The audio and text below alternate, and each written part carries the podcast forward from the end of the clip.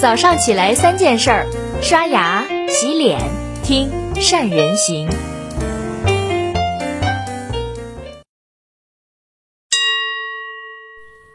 用企业家的眼光选投资，以投资人的格局做企业。大家好，我是宋子。还有一周就到了中秋和国庆双节了，我也去商场里面呢去买礼物，看到了一个挺刺激眼球的广告：贵州茅台三千两百四十九元，比旁边卖二二九八元的五粮液呢贵了百分之四十一。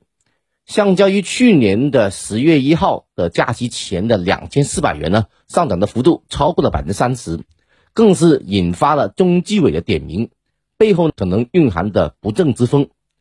茅台和五粮液等的高端白酒还有戏吗？很多朋友觉得茅台这么贵，是因为品牌太好了，有当年的红色情怀，也是高端消费的指定用酒，否则呢就会很没有面子。看起来说的对。但是我觉得这是事后诸葛亮，为什么呢？因为在二十二年前，五粮液才是中国的酒王。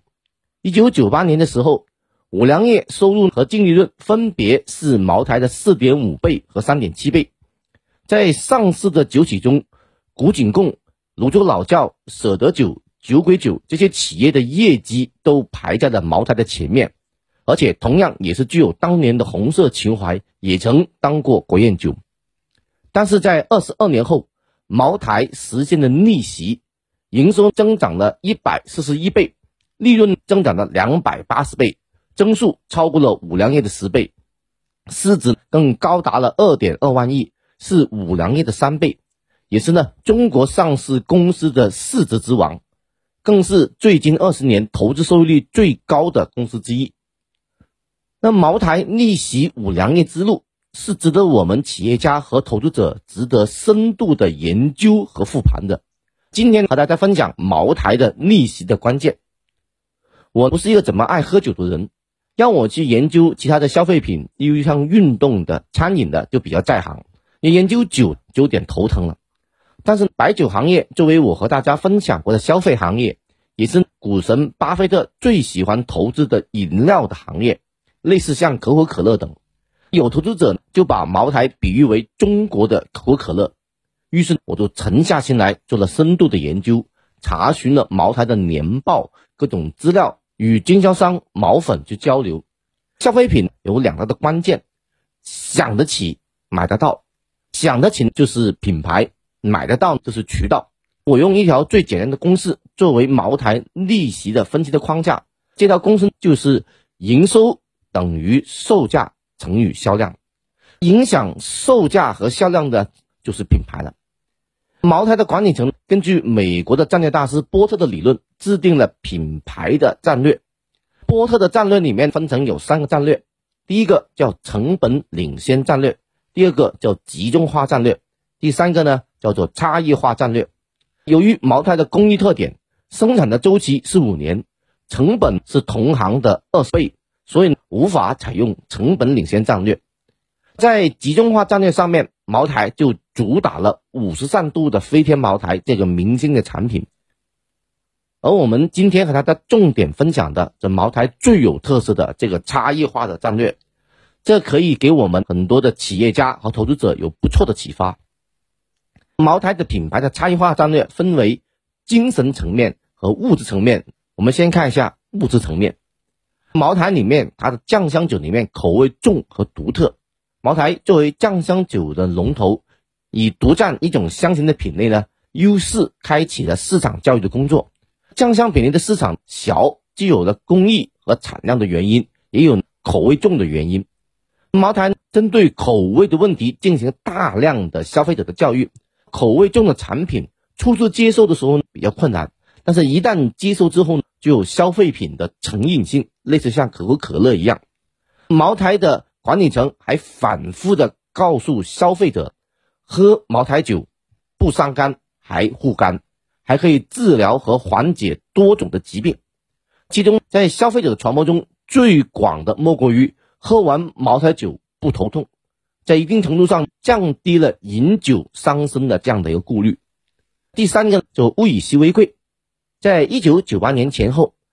酱香型的白酒在全国的白酒行业的占比不足百分之零点五，可以说是一种小众的香型。小众香型就有明显的优势和劣势。优势就是酱香白酒不像浓香白酒一样存在有大量的香型内部的竞争，比如像川酒里面的像六朵金花啦，呃苏皖名酒啊，都属于一种浓香型的白酒。劣势就消费者教育比较困难，需要靠企业自身的努力，而非行业的结果。茅台的消费者教育最终的收获丰厚，消费者的心中酱香酒千千万。但是不是所有的酱香酒都是茅台酒了？精神层面，茅台主打的就是文化。白酒消费的产品的属性，它有别于其他消费品。白酒消费不仅是满足了消费者生理上的饮酒上的需求，还有两大特点，就有强烈的社交属性和丰富的精神内涵。在一九九八年以前，中国白酒行业都经历过作坊酒、工业酒。品牌酒，也就是广告酒的三个阶段。茅台管理层挖掘出精神层面中里面的文化需求。一九九九年啊，茅台的总经理以一篇《迎接文化酒时代的春天》，第一次提出了茅台是文化酒的这样的一个概念。卖酒就是卖文化的理念呢，就进入了白酒行业。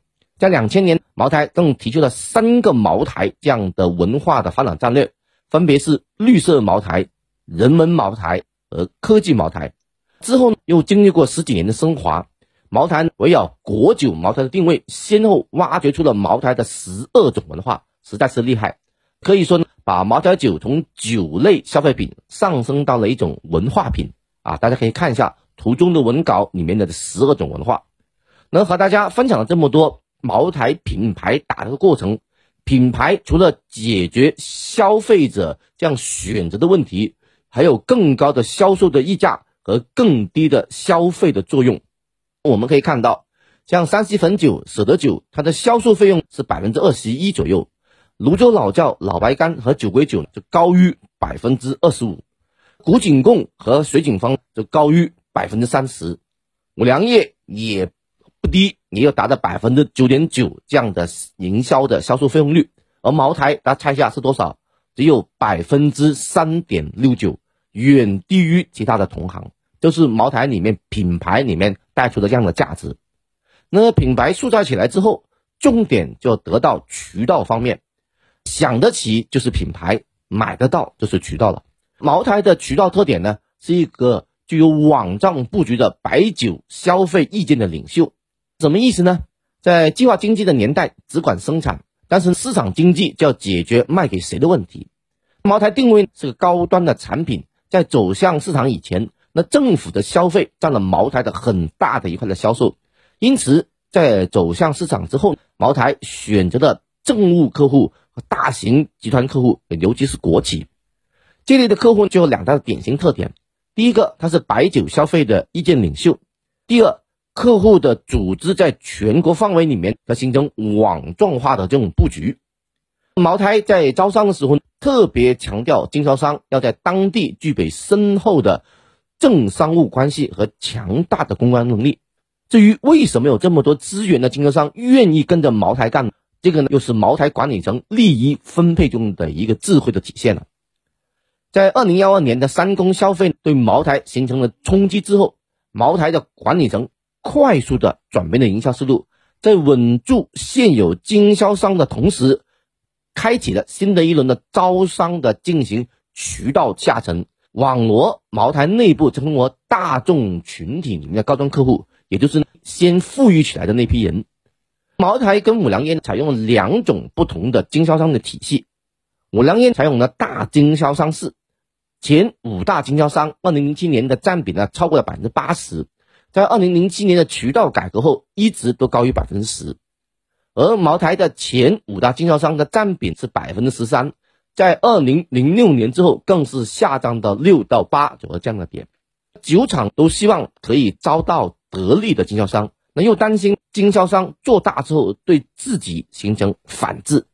茅台呢是借助地头蛇的力量，实现了地方核心利润的整合，又适时的在平衡了地方利益的基础上，平稳的推进了渠道的扁平化。像团购这种模式，茅台发展了以团购为主的经销商，一地多家特约经销商，避免了经销商做大之后对公司的反制，又实现了地方核心消费群里面的覆盖。除了特约经销商，茅台还有上千家的茅台专卖店，方便客户去购买，并在与消费者的日常接触中，自然也形成了广告效应。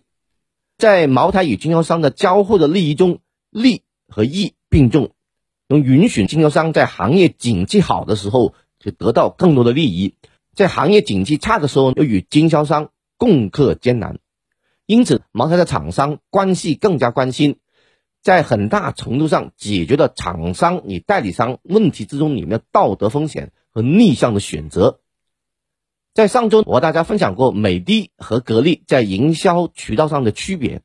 那今天呢，我又和大家分享了茅台的品牌和渠道上的改变，让大家看到企业发展扩大和渠道模式的选择，以及投资者看待企业发展的天花板在什么地方。中国的消费正在从消费普及到消费升级，到现在处于的消费分级的时代。如果企业需要找到一个新的转型突破口，可以考虑品牌从升级。到渠道改革的角度里面发掘机会，也可以去参考一下竞争战略之父波特里面的三大竞争战略，用企业家的眼光选投资，以投资人的格局做企业。大家好，我是宋慈，我们下周再见。